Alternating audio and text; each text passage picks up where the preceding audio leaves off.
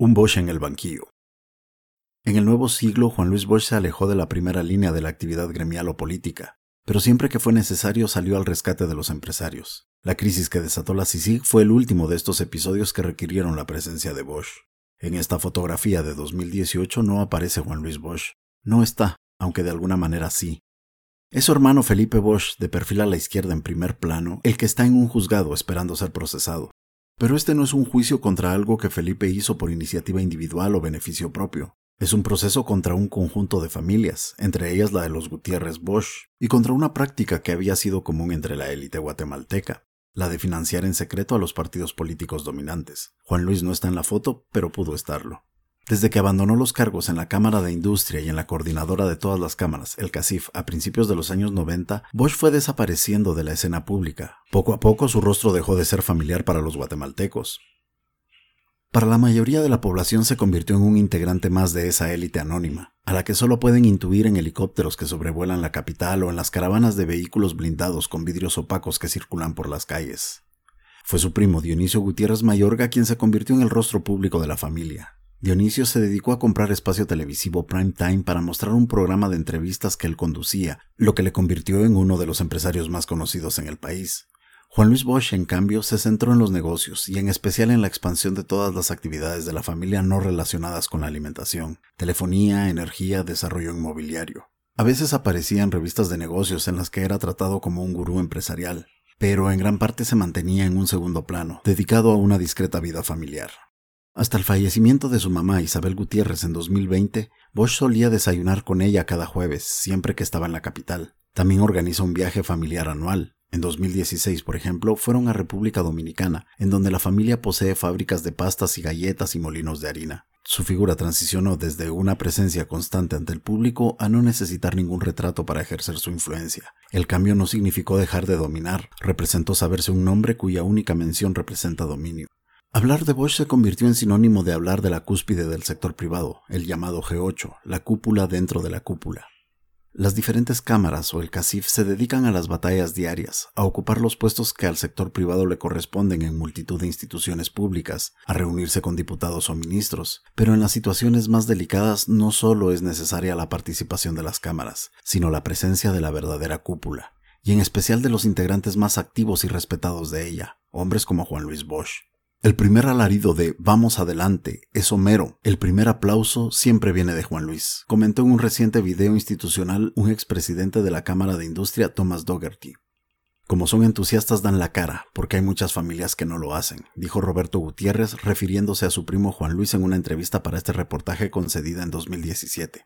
Por eso en los últimos años cada vez que volvió a sonar el nombre de Bosch fue en los momentos de crisis, y uno de esos momentos fue precisamente el que condujo a la fotografía de su hermano Felipe en un juzgado en 2018. Bosch no aparece en ella, pero en realidad había trabajado los dos años anteriores para que esta imagen nunca se reprodujera. Las cinco letras. La Comisión Internacional contra la Impunidad en Guatemala, CICIG, no parecía la típica institución que fuera a generar aversión en el sector privado no iba a dedicarse a hurgar en el doloroso y violento pasado del país como había hecho la Comisión para el Esclarecimiento Histórico. Tampoco pretendía criticar la desigualdad o el racismo imperante como solían hacer otras agencias de Naciones Unidas. La CICIG parecía enfocada en algo menos político y más práctico. La comisión llegó para ayudar a la justicia guatemalteca a desmantelar los grupos del crimen organizado que utilizaban su vínculo con el Estado para matar, robar o contrabandear con impunidad.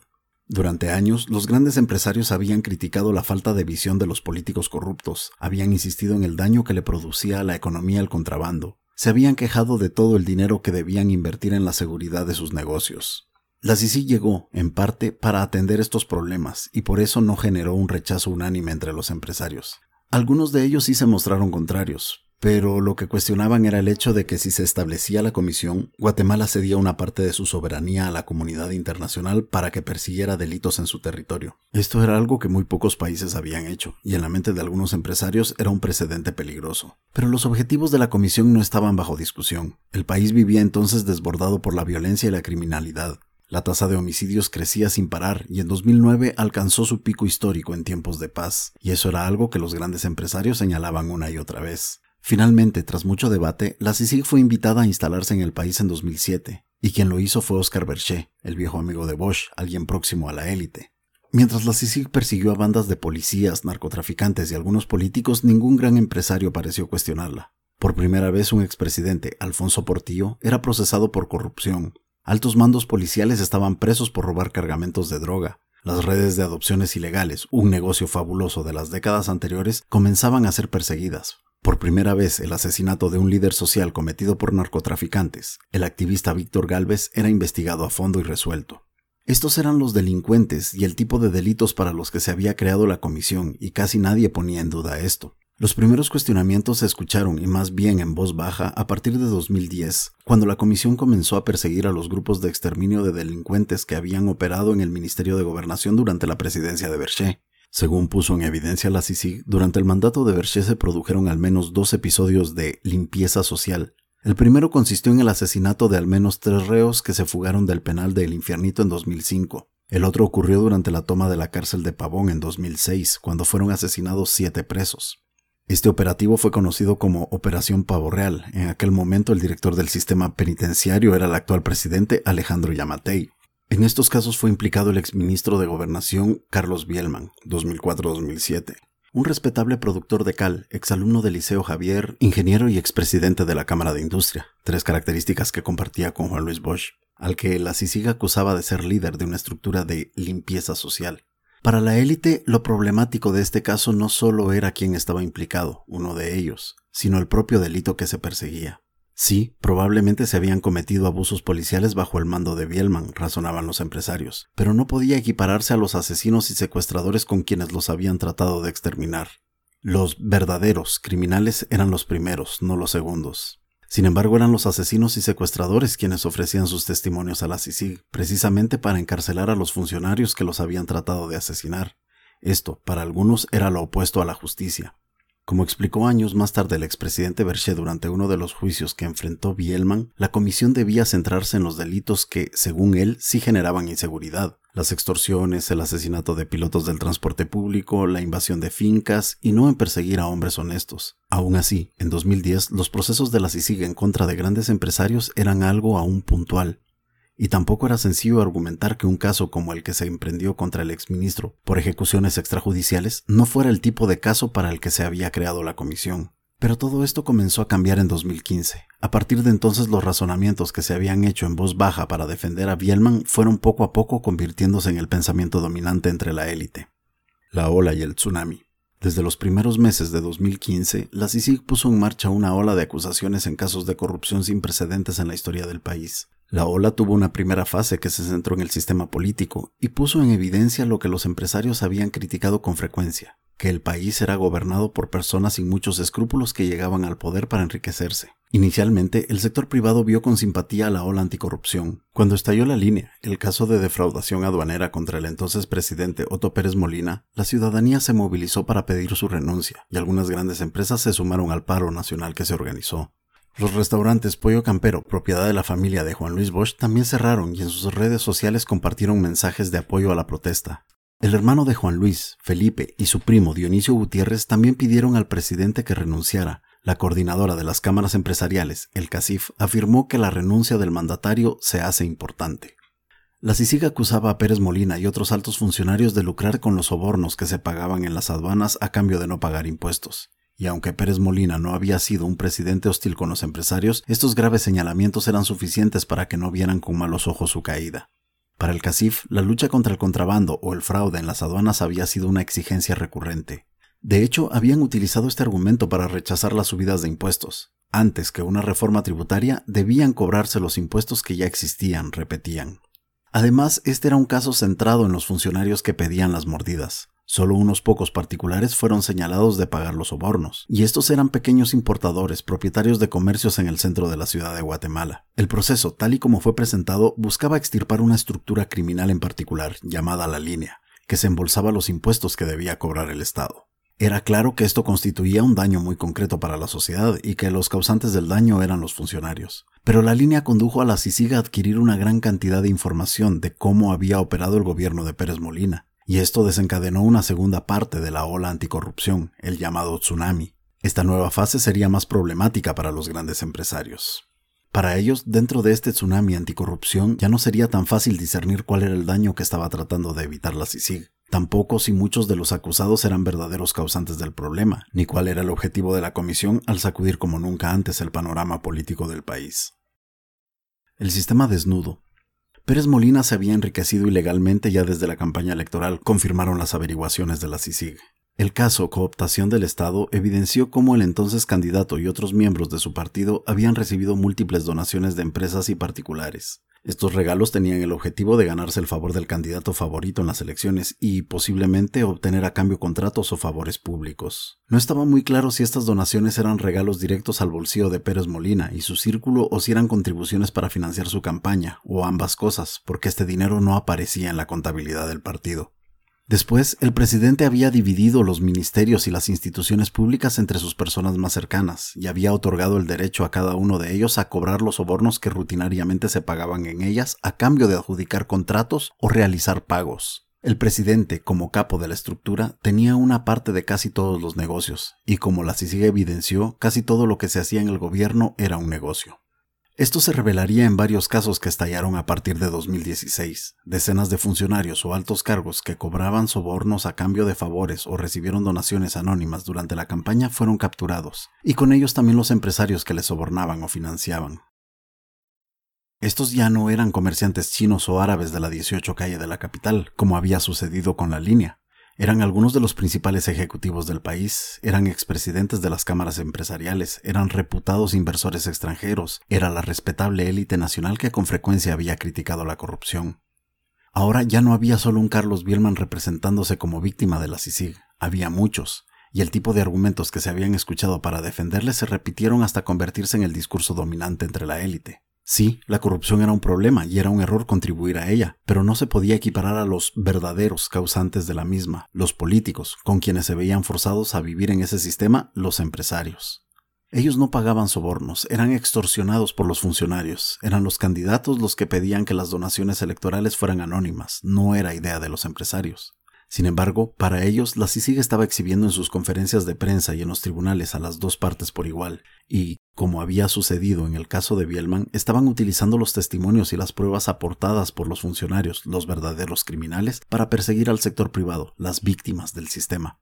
Había empresarios que llevaban meses en prisión preventiva, sufriendo el cruel sistema penitenciario y las demoras del sistema judicial. Otros eran sometidos a la humillación de ser capturados y desfilar ante las cámaras de televisión, esposados y con gesto desorientado, en su camino a la torre de tribunales en la zona 1 de la capital. Otros se veían en la situación de escapar del país y convertirse en fugitivos. Los más afortunados, como le sucedió al hermano de Juan Luis Bosch, Felipe, eran citados ante el juez, pero igualmente se exponían a las fotografías, a aparecer en los noticieros con su cara de no querer estar ahí y que todo el mundo supiera que estaban siendo juzgados. Estas eran las penalidades que siempre habían sufrido los verdaderos delincuentes, sin que hubiera generado muchas críticas de la derecha o del sector privado. Pero ahora eran ellos quienes padecían el sistema de justicia del país, y lo hacían además con la conciencia de que su sufrimiento era algo aplaudido por muchos, algo incluso que muchos disfrutaban. Pero todo esto, la publicidad, el saber que los procesos en su contra eran algo popular que podía ser utilizado políticamente, llevó a los grandes empresarios a hacerse muchas preguntas sobre cuál era el objetivo de la CICIG. ¿A dónde se conducía esta lucha anticorrupción? ¿No terminaría por dañar la economía? ¿Se estaba tratando de destruir el sistema político tradicional? ¿Pero para sustituirlo por cuál? Como había sucedido durante el gobierno de Cerezo, la CICIG había despertado miedos arraigados en el sector privado el temor al comunismo, a sentirse desplazados, a que el país cambiara por la influencia de extranjeros, a que se les considerara a ellos que crean riqueza y empleos como los principales responsables de la situación del país. Todo eso había vuelto y por eso era necesario el regreso de Juan Luis Bosch, el hombre que había liderado la rebelión contra Cerezo. La casa de Bosch. Para el comisionado de la CICI, Iván Velázquez, un veterano fiscal colombiano que se había enfrentado en su país a capos del narcotráfico, la visión no debió ser muy intimidante, aunque de alguna forma la situación estaba diseñada para intimidar. Era uno de esos discretos eventos en los que con frecuencia se decide el destino de Guatemala. Ocurrió un día en el segundo semestre de 2016, y allí, en una elegante casa de una de las zonas nobles de la ciudad de Guatemala, Iván Velázquez se había reunido con un buen número de los empresarios más importantes del país, según explicaría después en una entrevista en Plaza Pública. El propietario de la casa era Juan Luis Bosch, y allí estaban presentes no solo Bosch y su hermano Felipe, sino también una veintena de integrantes de la cúpula, habían convocado al fiscal colombiano para mostrarle su preocupación por la actividad de la CICIG. Bosch había formado parte de los comités estratégicos del sector privado en los principales momentos de crisis para los empresarios del pasado reciente del país. El empresario participó en las negociaciones que condujeron a la renuncia y huida del presidente Jorge Serrano Elías, tras su fallido intento de autogolpe de Estado en 1993, como relata la académica Rachel McCreary en su libro Imponiendo la Democracia. Siempre que hubo serios intentos de reforma fiscal, Juan Luis Bosch también estuvo presente. El pago de impuestos bajos forma parte esencial del modelo económico en el que había prosperado. Y como él dejó claro en una de las pocas entrevistas que concedió en los últimos años, es un firme creyente de que las tasas tributarias no deben tocarse y de que el Estado tendrá más ingresos solo en la medida que la economía crezca y se cobren los impuestos que ya existen. Esa sería la posición del sector privado que siempre se encontrarían los ministros de Finanzas y la que Bosch defendió ante ellos. En su libro Rendición de Cuentas, Juan Alberto Fuentes Knight, ministro de Finanzas entre 2008 y 2010, señala a Juan Luis Bosch como el líder de la cruzada empresarial que evitó que se aprobara la reforma fiscal que él promovió. Fuentes Knight menciona haber estado presente en varias reuniones en elegantes casas de la zona 14 de la capital en las que Bosch hacía presentaciones para explicarle a él y al entonces presidente Álvaro Colón por qué la reforma fiscal no debía producirse. Bosch ejercía en la práctica un importante liderazgo en el seno del G8, escribe el exministro. Fuentes Knight asegura que en una ocasión para dejar patente su malestar, Bosch, en presencia del presidente, hizo una presentación y luego abandonó la reunión sin escuchar reacciones. El empresario había estado en multitud de discretas reuniones con altos funcionarios en residencias privadas. Estos encuentros normalmente habían sido útiles para llegar a acuerdos muy lejos de la atención pública. La sola presencia de la cúpula expresando cuál era su opinión sobre un tema había sido un poderoso factor disuasivo para los políticos. Así había sucedido, de hecho, con la reforma fiscal de Fuentes Knight, que finalmente perdió el apoyo del presidente Colón y una parte de su gabinete. Como lo explicó en una ocasión el académico experto en élites Fernando Valdés, la cúpula controla alrededor del 25% de la economía y puede poner de rodillas al fisco si así lo desean. Simplemente pagando sus impuestos en el último día del mes pueden poner problemas en el flujo de caja para pagar los salarios del Estado, dijo Valdés en una entrevista con uno de los autores de este perfil. Cada vez que se había producido una reunión privada entre cúpula empresarial y gobierno, esta relación de poder había estado presente, y esto había favorecido la negociación, que es precisamente lo que Bosch y los otros grandes empresarios buscaban cuando invitaron al fiscal Velázquez en 2016. Pero el comisionado de la CICIG ni era guatemalteco, según explicó, no recuerda quiénes eran muchos de los presentes, ni buscaba una carrera política en el país, ni en realidad necesitaba nada de la cúpula. Quizá esto explique lo que sucedió durante la reunión y en los siguientes meses en el país. Aunque todo ocurrió en la casa de Bosch, lo que pone en relieve su protagonismo entre la élite, no fue él quien invitó a Velázquez. Según explicó el comisionado, el contacto lo hizo José René González Campo, entonces presidente del CACIF y hombre cercano a Bosch. En la actualidad es uno de los ejecutivos principales de CMI, la corporación familiar que dirige Bosch y que posee entre otros negocios los restaurantes Pollo Campero. Siempre según la versión de Velázquez, González Campo le citó para hablar porque había mucha preocupación en el sector empresarial. La intranquilidad provenía del caso cooptación del Estado. Era un caso con tantas ramificaciones que el desasosiego era creciente. El comisionado aceptó la invitación. Dice que fue solo y se encontró con 20 o 30 de los más importantes empresarios de Guatemala. Le dijeron, siempre según su testimonio, que ya habían aprendido la lección y que esto tenía que parar.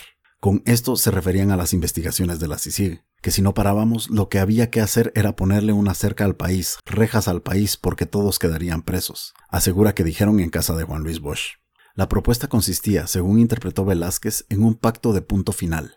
La CICIG se detenía y ellos, a cambio, se comprometían a no volver a hacer cosas. Los empresarios estaban mostrando a Velázquez su preocupación y abriendo la puerta a la negociación.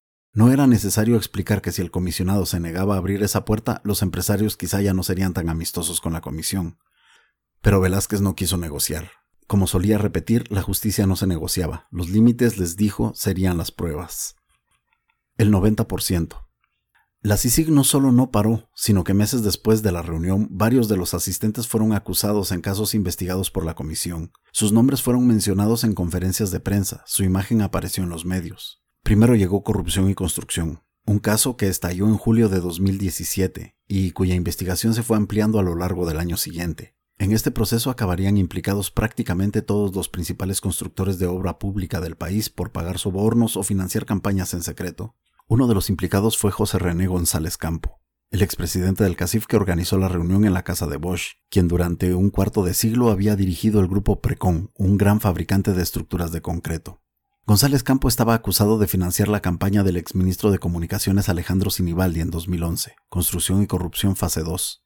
Después, en junio de 2018, le llegaría turno al hermano de Bosch, Felipe, quien fue acusado en el caso Financiamiento Electoral Ilícito FCN Nación de financiar en secreto la campaña que llevó a la presidencia a Jimmy Morales. La investigación de la CICIG estableció que Felipe Bosch y otros integrantes de la cúpula, Castillos, Novelas, Vilas, Pais, aportaron casi un millón de dólares que nunca fueron declarados a la autoridad electoral y que sirvieron para costear la contratación de fiscales de mesa para el día de la elección. También pagaron asesores para Morales. Los grandes empresarios podrían haber hecho esta donación de manera legal sin problema. La cantidad de dinero implicada no era muy alta y tampoco se demostró que ellos pidieran algún favor a cambio. Sin embargo, los empresarios habían optado por hacer la donación de manera ilegal, deliberadamente ocultando el origen real del dinero. Felipe Bosch y los otros miembros de la élite reconocieron los hechos, pidieron perdón y presentaron la donación como un aporte al funcionamiento de la democracia. Uno de los implicados en el caso, Rodrigo Arenas, argumentó que el aporte se había hecho en secreto a petición de Jimmy Morales, porque su partido no tenía capacidad para gestionarlo y quería mantener la imagen de una campaña austera. Este no fue uno de los casos más graves que develó la CICIG. Es probable que ninguno de los acusados terminaría en la cárcel. Sin embargo, este caso fue clave en la relación entre los empresarios con la CICIG. Primero porque afectó a la verdadera élite, literalmente las personas más ricas del país. Segundo, por cómo sucedió todo, en público, en conferencia de prensa y ante las cámaras, y tercero, por lo que tenía de revelador. El caso puso el foco en una práctica cuya existencia se había sospechado durante décadas, pero que nunca se había probado. La cúpula sí donaba dinero a sus candidatos preferidos y lo hacían de manera coordinada. Ahora se veían forzados a salir de la comodidad que había implicado el anonimato. Quizá en la elección de 2015 la donación secreta había ocurrido a petición de Morales, como argumentaba Rodrigo Arenas, pero lo cierto es que desde 1985 se habían celebrado comicios presidenciales y nunca una empresa conocida de CMI o un Bosch o un Gutiérrez o prácticamente ningún miembro de la élite había aparecido en los reportes de financiación que se hacían públicos. En realidad existía un desconocimiento casi total sobre quién financiaba las campañas. Los informes que se presentaban a la autoridad electoral casi siempre contenían los nombres de los propios candidatos del partido u otros militantes conocidos. Se vivía en la ficción de que los principales contratistas del Estado, que tienen prohibido ser donantes, o las grandes empresas, carecían de interés en influir en los políticos o en evitar que sus enemigos llegaran al poder. Esto permitía a la élite desvincularse del sistema político y poder criticarlo como si fuera algo a lo que no contribuían en absoluto. Era tan notorio que los reportes a la autoridad electoral eran inverosímiles que los propios candidatos reconocían que incumplían la ley. Así lo hizo Pérez Molina en una entrevista concedida a uno de los autores de este perfil en 2011 y publicada en el diario El Periódico. Su campaña electoral es de las más caras, si no la que más. Sin embargo, los reportes que se envían al TSE no son creíbles. ¿Cómo pueden los ciudadanos tener certeza de quién les financia?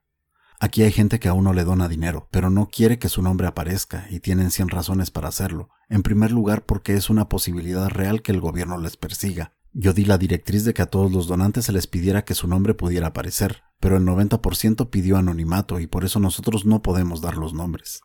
La CICIG había comenzado a arrojar luz sobre quienes estaban en ese 90%.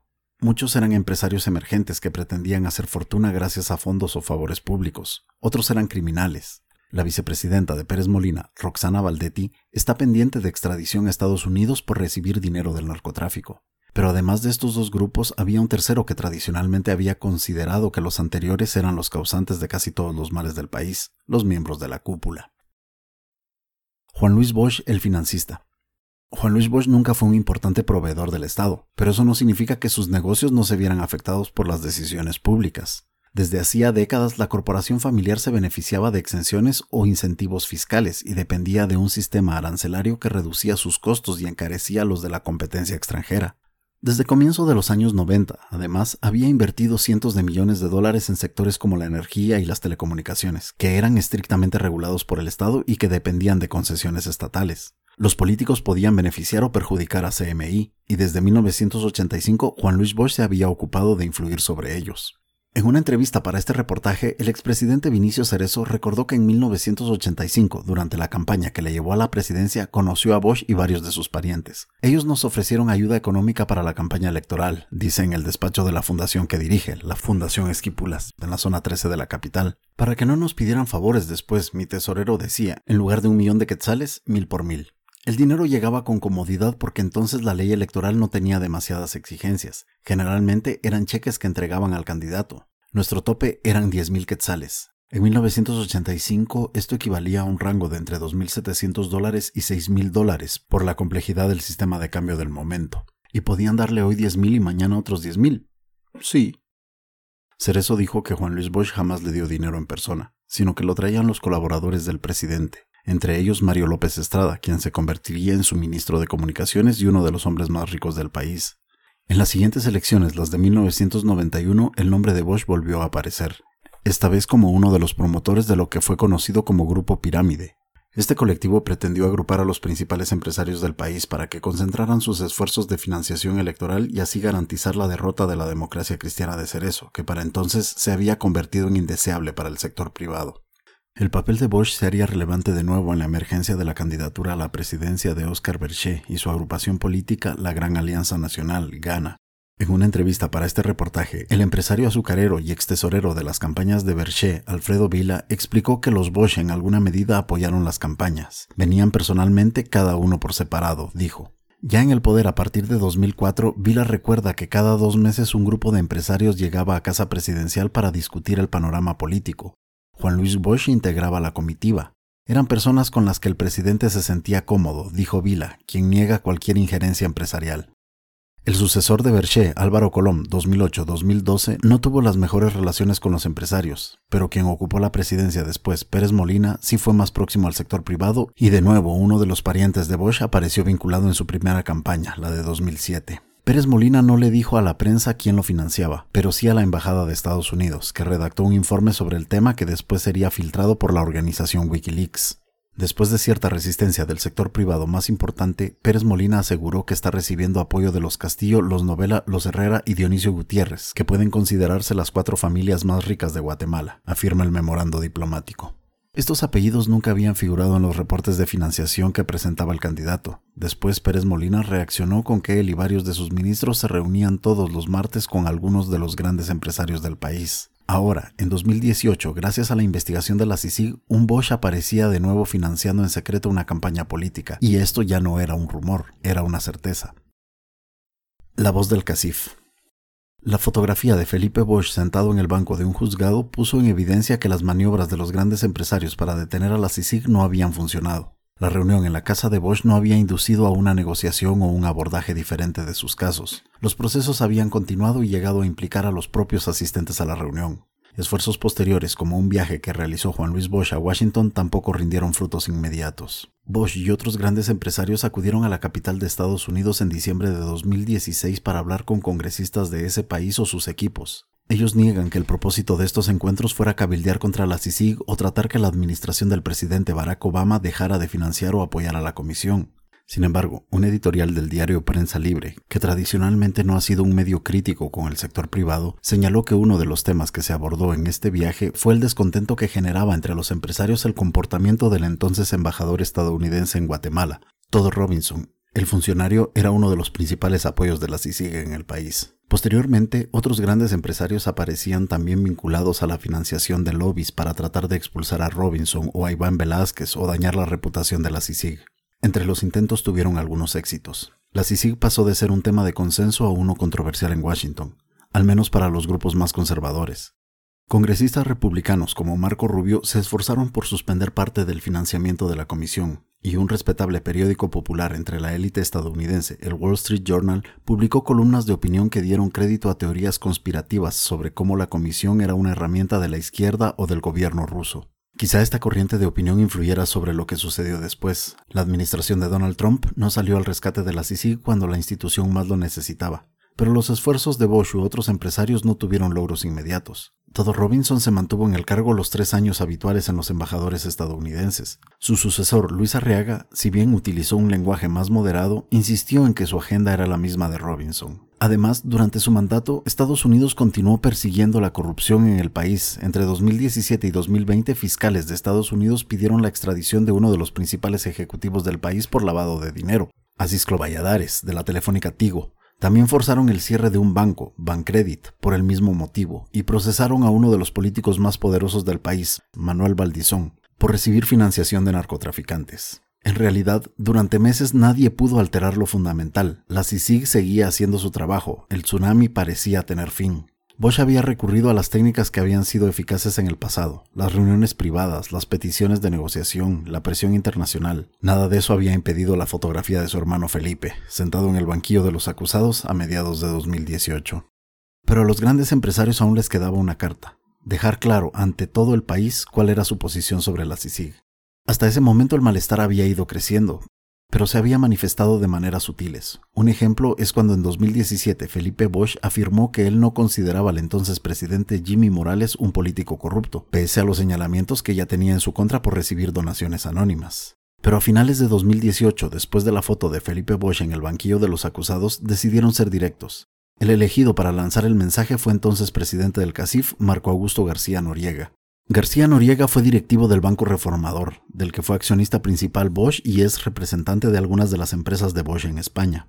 En noviembre de 2018, en una cumbre internacional ante empresarios de toda América Latina, García Noriega leyó un discurso que decía, El tema de la corrupción se desvió de ser un tema legal a un tema de ideología, un tema partidista, un tema para desprestigiar al empresario, como si fuera la única persona que es sujeto del delito. Esto lo vemos como una política del populismo, lo que muchos empresarios han sufrido han sido persecuciones selectivas. Bajo el lema de la lucha contra la corrupción se han cometido graves injusticias con gran perjuicio de la economía.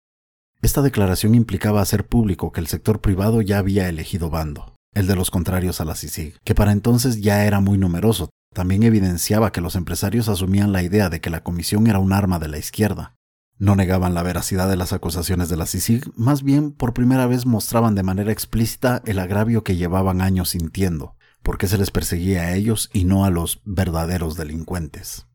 Que un presidente del CACIF se pronuncie sobre un tema no es algo sencillo, requiere que haya consenso entre los directivos de las diferentes integrantes de la organización. Esta suele considerarse una debilidad del CACIF, lo que le impide reaccionar rápido o ser más audaz, pero es también una de sus fortalezas principales, porque cuando un presidente del CACIF emite una opinión, la sociedad guatemalteca sabe que su voz es la de todos los grandes empresarios y que no habrá fisuras, al menos no en público. Por eso, cuando García Noriega se pronunció contra la CICI, quedó claro que por su boca hablaba la cúpula y que la cúpula deseaba enviar un mensaje. No harían nada para defender a la comisión. Cualquiera era libre para atacarla.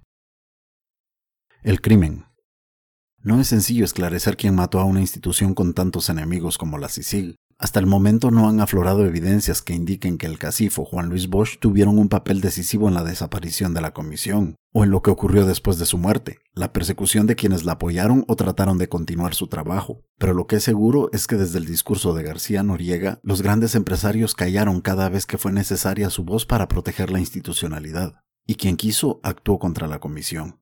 Los empresarios, el grupo más poderoso y mejor organizado del país, el grupo que suele emitir comunicados de condena cuando un grupo de campesinos corta una carretera, fue incapaz de pronunciarse para proteger la lucha contra la corrupción.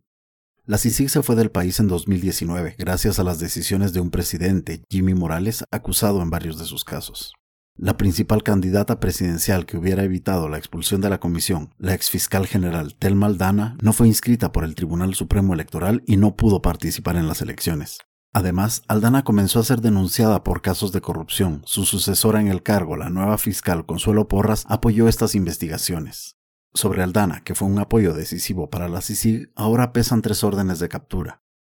Porras fue incluida en 2021 en la lista Engel de actores corruptos y antidemocráticos que elabora Estados Unidos. Aldana hoy vive en Estados Unidos y no puede regresar al país por temor a ser procesada.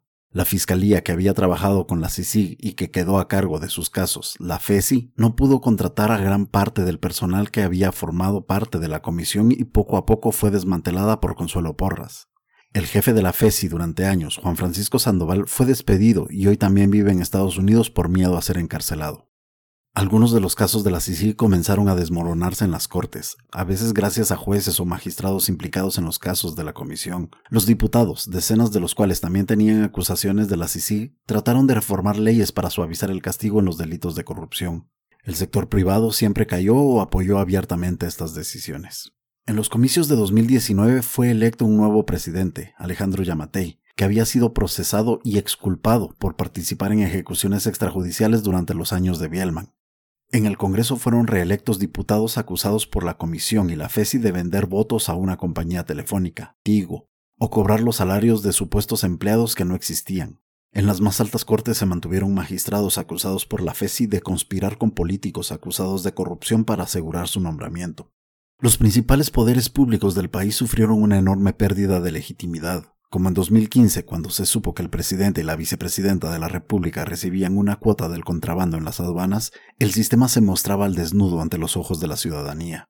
Pero esta vez los grandes empresarios decidieron mirar a otro lado. Quizá muchos de ellos eran conscientes de que todo esto era perjudicial. Quizá muchos de los causantes o los beneficiados principales de esta ola pro impunidad eran políticos que no les generaban simpatía, y sin embargo el silencio.